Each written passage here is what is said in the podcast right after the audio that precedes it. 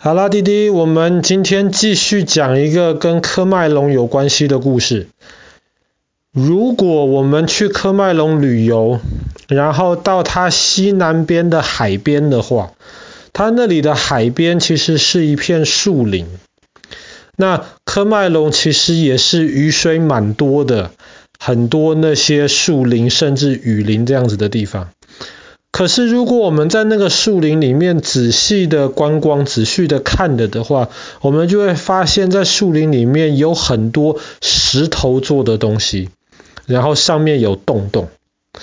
甚至如果运气好的话，我们会找到一张很大的，像是桌子一样的东西。可是这个桌子旁边有一条沟，这些东西到底是做什么的呢？看起来很奇怪、很突兀，可是这些东西背后却有很悲惨的故事。这就是我们今天要讲的，在科麦隆宾比亚这个地方曾经的奴隶村。我们之前讲那个赤道几内亚的时候，我们有讲到那个当时大航海时代之后开始的那些奴隶的交易。就是有一些很坏的一些欧洲人，他们那个时候就到非洲，特别是非洲的西部，因为非洲的西部是面对大西洋，他们到非洲西部运了很多人，把他们运到大西洋的另一边，到中美洲、南美洲卖掉，然后当成奴隶，然后再从中美洲、南美洲把当地产的很多的一些香料。运回到欧洲去，然后卖掉赚很多钱，然后再从欧洲那一边运了很多武器，枪啊炮啊，运到非洲去卖掉，然后在那边继续买奴隶。所以当时很多的欧洲人航海家就透过这样子三角形的这个交易，把欧洲的武器载到非洲，把非洲的奴隶载到美洲，把美洲的香料再回到欧洲，透过这样子的三角形交易赚了非常非常多钱。所以那个时候一下子让非洲几个国家按次序的这样子忽然变得强盛起来。可是非洲的这很多奴隶是怎么来的呢？那么当时。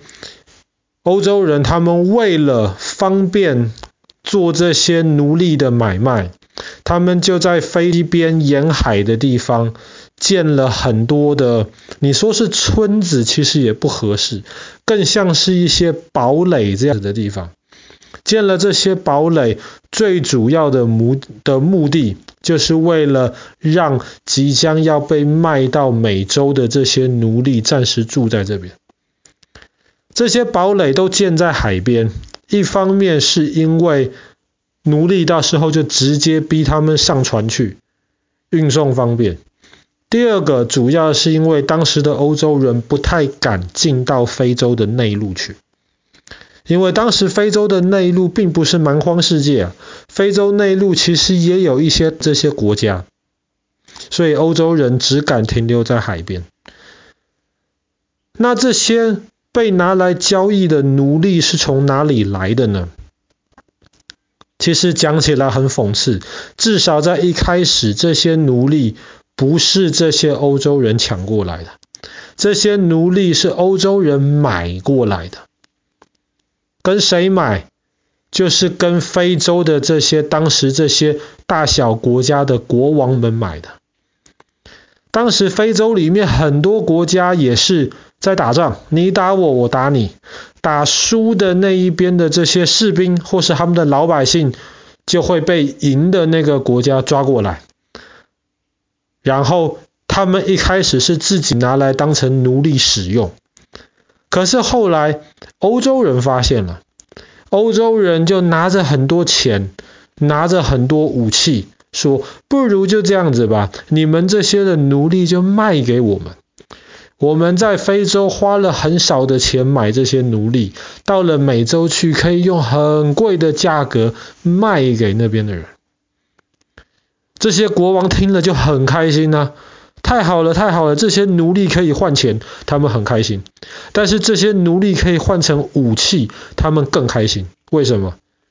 因为当他们有了这些欧洲来的先进的武器之后，他们就更可以去攻击周围的这些弱小国家，抢他们的钱，抢他们的人来当奴隶。这些奴隶再继续卖给这些欧洲人。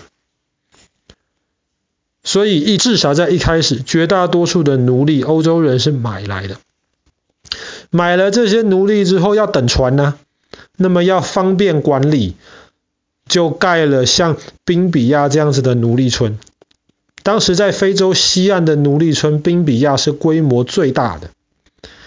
现在我们看是在树林里面，其实一开始它并不是在树林里面。为什么会看到有很多柱子上面有洞呢？他们当时就是把奴隶身上穿着那种铁环，把他们绑在柱子上。让他们不能离开柱子太远的地方，以防止他们逃走。想想看，他们是人呐、啊，这些奴隶是人，这些奴隶不是动物。我们现在走在路上，看到有一只狗狗被绑在铁铁链，呃，被绑在一根杆子上面，没有办法离开太远的地的地方，我们都会觉得狗狗很可怜。更何况这些要被卖掉的奴隶，他们是人。他们怎么吃饭呢？记得爸爸刚刚讲的，有那个大桌子旁边有沟，这些奴隶不是在大桌子上面吃饭。当时的欧洲人就把沟里面倒了食物，然后让这些奴隶记住哦，他们的手没有办法动，他们的手绑着铁环，绑在那个石头柱子上面，他们只能用他们的嘴。直接把头埋在那个沟里面，吃沟里面的食物，这完全不是一个对待一个人该有的方式。这样子很多奴隶受不了，再加上他们本来就不是自愿要去当奴隶的嘛，很多奴隶就会想要逃跑。在这个奴隶村，他在海边，在海。外面一点的地方有一个小岛，当时想要逃跑的奴隶就会被送到这个岛上去。为什么送到这个岛上去？因为当时很多非洲的这些奴隶们，他们是不会游泳的，绝大多数并不是生活在沿海的地方，绝大多数是生活在非洲内陆。不要说看过海了，可能连河都不太容易有机会看到，所以大多数的奴隶是不会游泳的，所以那些会想逃跑的，他们就送到那个岛上去，方便管理。他们就这样子在奴隶村里面被逼着很可怜的生活，直到船来了，这些可怜的奴隶又会被当成动物这样子一批一批的塞到船上去。他们不是坐在船上哦。